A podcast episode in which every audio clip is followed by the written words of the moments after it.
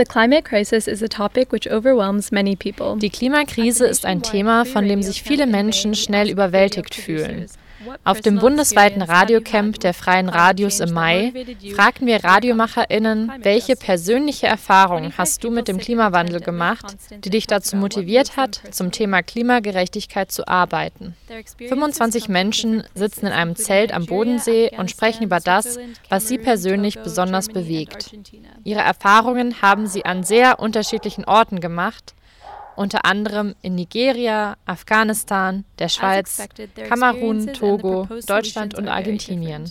But they all believe that they can make a difference with media activism. Die Erfahrungen und auch die Lösungsvorschläge sind erwartungsgemäß sehr unterschiedlich. Doch alle glauben, dass sie mit Medienarbeit etwas bewirken können. Also mir ist nochmal bewusst geworden, dass bei mir so 2018 eigentlich das Jahr war, wo ich so richtig gemerkt habe, die Klimakrise betrifft auch mich, weil damals auch Fridays for Future gestartet ist weil es ja so ein super heißes Jahr war und ich habe damals eine Dokumentation gesehen darüber, wie sich das Klima in den Alpen verändert und dort auch Gletscher abschmelzen und das hat mich schon sehr schockiert. Und dann dachte ich, naja, es ist jetzt nicht nur irgendwie woanders, sondern es betrifft auch uns hier in Europa. Ähm, mir ging es ähnlich in dem Jahr. Auf meinen Reisen durfte ich ganz wundervolle Orte und Natur kennenlernen und sehen. Und es gab gerade in diesem Jahr von mehreren Orten, die ich äh, sozusagen bereist habe, große Umweltkatastrophen und Klimaveränderungen, sodass es diese Orte, die ich sehen durfte, schon so gar nicht mehr gibt. Okay, je suis Albert. Ich bin Albert, komme von Freiburg. Ich bin Albert äh, und komme aus Freiburg von Our Voice. Wir sind übrigens Afrikaner und möchten daher über Afrika sprechen. Wir haben ein bisschen festgehalten, was Sache ist und was zukünftige Aktionen sein könnten. Erst haben wir über Migration gesprochen und dann über das Klima. Wir haben festgestellt, dass es hier im Westen sehr strenge Regeln gibt, zum Beispiel bei Autos. Die Fahrzeuge, die ein gewisses Alter erreicht haben, die dürfen hier im Westen nicht mehr benutzt werden. Und diese Autos, die hier aus dem Verkehr gezogen werden, die werden dann nach Afrika oder in andere Länder des globalen Südens verschickt.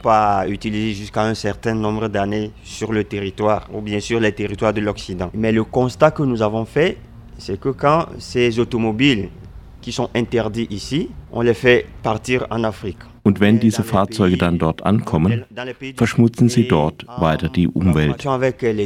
Das bedeutet, wenn wir hier im Westen gegen etwas kämpfen, zum Beispiel gegen Emissionen und Luftverschmutzung durch Autos, und dann ist das Ergebnis, diese Autos nach Afrika zu schicken, dann ist das nicht wirklich eine Lösung.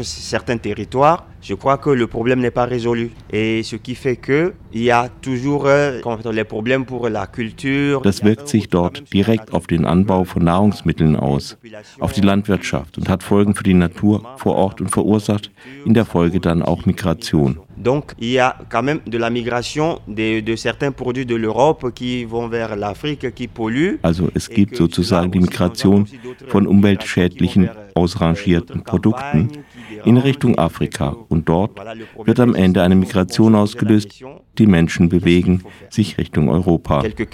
Das sind die Fragen, die wir uns gestellt haben. Was können wir da machen?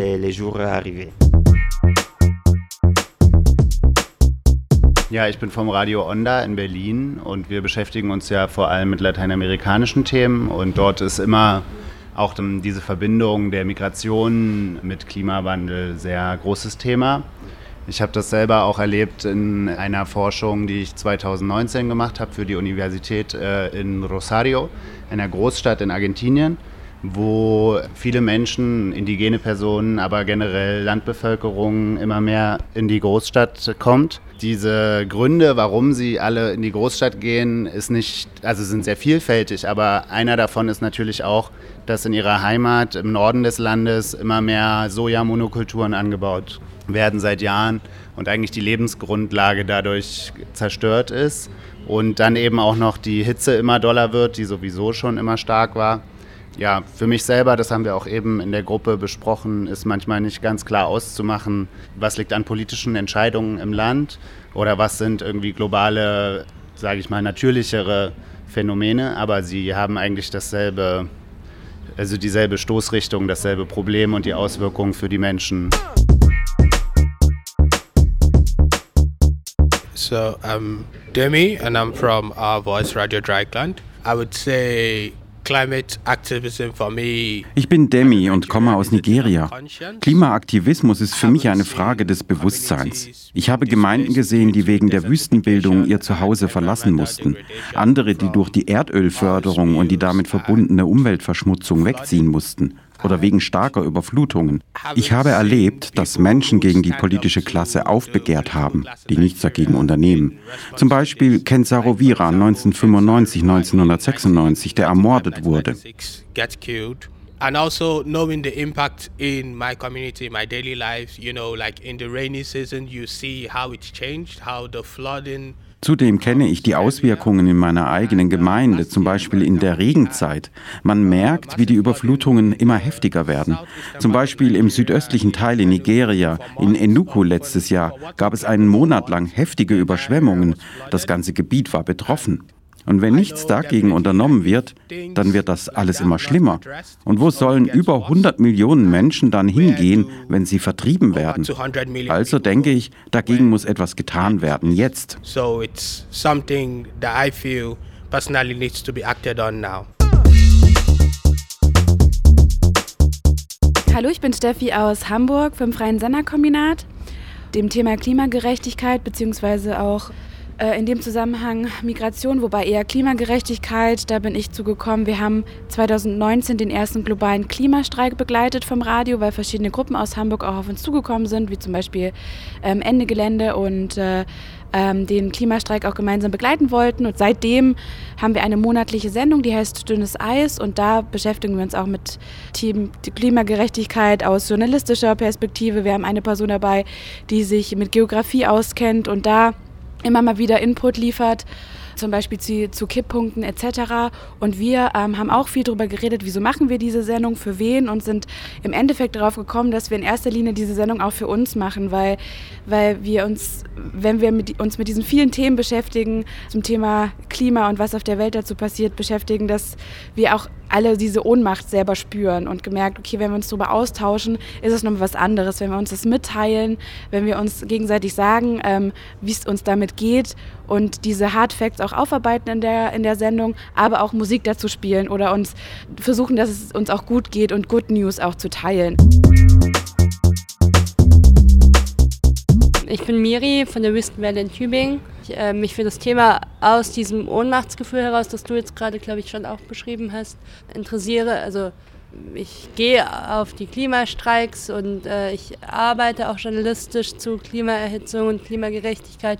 Aber es fühlt sich irgendwie so an, als wäre das nichts. Und was mich total beschäftigt, sind diese, äh, diese kolonialen Kontinuitäten, die, die da so eine Rolle spielen und gegen die ich mich so machtlos fühle. Und ich denke, wenn äh, wir zumindest darüber berichten, darüber sprechen, uns immer wieder ins Bewusstsein rufen, dass dann vielleicht, ähm, dass es entweder zumindest gegen dieses Ohnmachtsgefühl hilft oder ähm, vielleicht wir schon auch Widerstand unterstützen können, im besten Fall.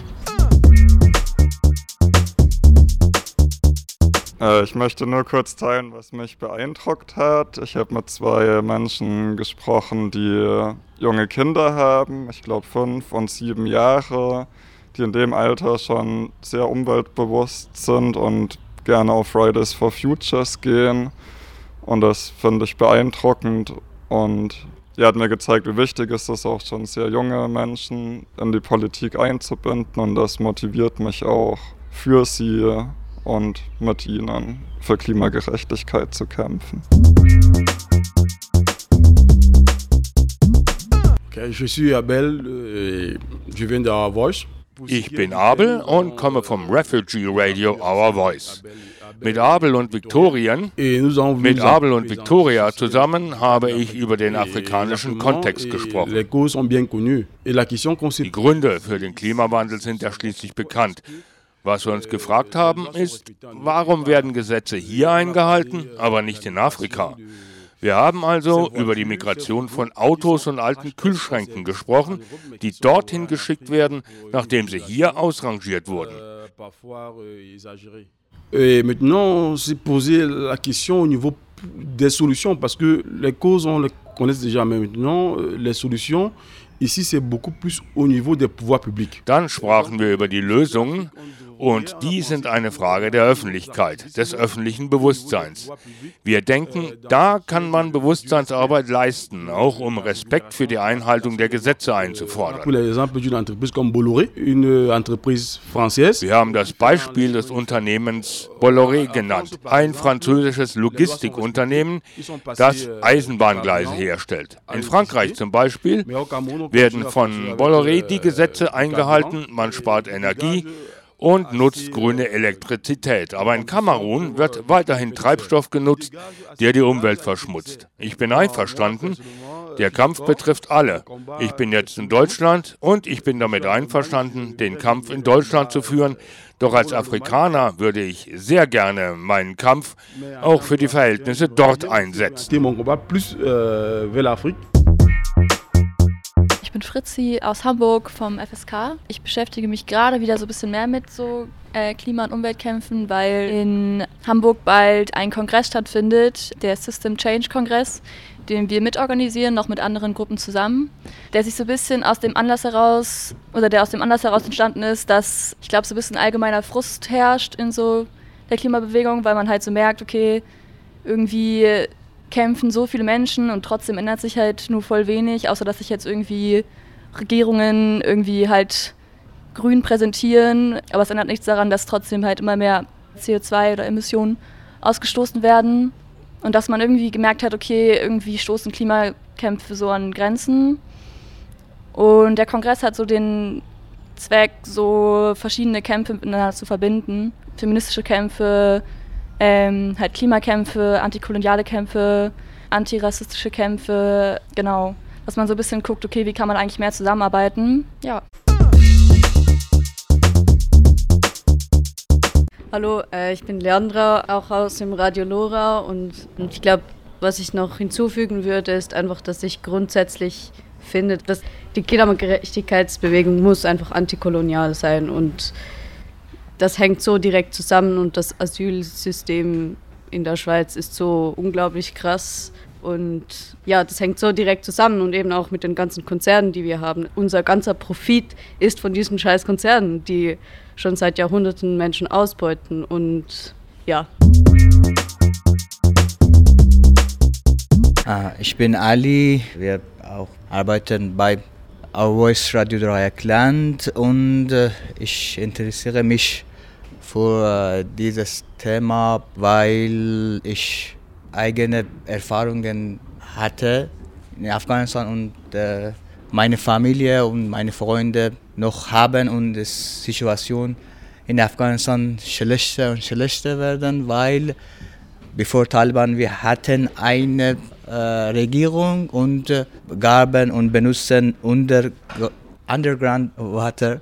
Also es war verboten aber jetzt viele Leute benutzen dieses Wasser, weil sie haben keine Möglichkeiten äh, zum anderen äh, Einkommen oder weil mehr als äh, 90 Prozent von der Bevölkerung äh, arbeiten in dieses Bereich und sie können sie müssen eine Pflanzen äh, ja, Baule oder Karten weil es äh, Pakistan oder andere Länder kaufen. Aber äh, in Afghanistan hatten keine Chance für andere Pflanzen und das ist jetzt ein äh, großes Problem. Hallo, ich bin Mia vom Radio Lora aus Zürich von der feministischen Redaktion. Und wir berichten eben aus einer queer-feministischen Perspektive. Und das bedeutet für uns auch immer, dass wir dies auch nur tun können aus einer intersektionalen Perspektive, also dass wir verschiedene Unterdrückungsformen mit einbeziehen, auf dem Schirm haben, weil sich die verstärken und beeinflussen und der Klimawandel ist da halt auch mit dabei und ist irgendwie auch so ein riesen abstraktes Objekt, was irgendwie nur erfasst werden kann, wenn, wenn wir eben die, die einzelnen Problematiken so entlarven und bekämpfen und verbinden. Und ich persönlich sehe mich auch irgendwie ein bisschen in der Verantwortung als eine weiße Person, die im äh, globalen Norden lebt und eben gerade irgendwie in der Schweiz, wo viele Riesenkonzerne ihren Wohnsitz haben, ja, das Auge drauf zu behalten, was die machen, darüber zu berichten als, als Medienschaffende oder AktivistInnen, damit eben so Kämpfe im globalen Süden irgendwie auch unterstützt werden können und dass wir nicht nur über sie berichten, sondern eben auch uns mehr mit ihnen verbinden und so unsere Kämpfe auch stärker machen und nicht aneinander vorbei